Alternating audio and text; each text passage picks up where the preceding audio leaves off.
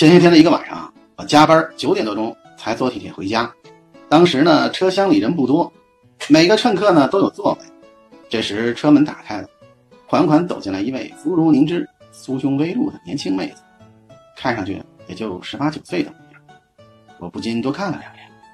过了一会儿呢，这个妹子走到了我的面前，忽闪忽闪一双会说话的大眼睛，手中拿着一个牌子，这牌子上写着。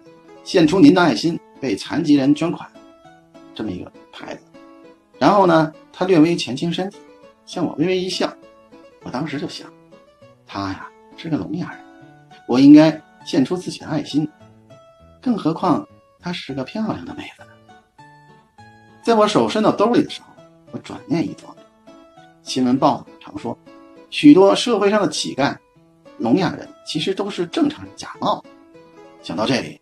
我突然问他：“你是不是聋了？”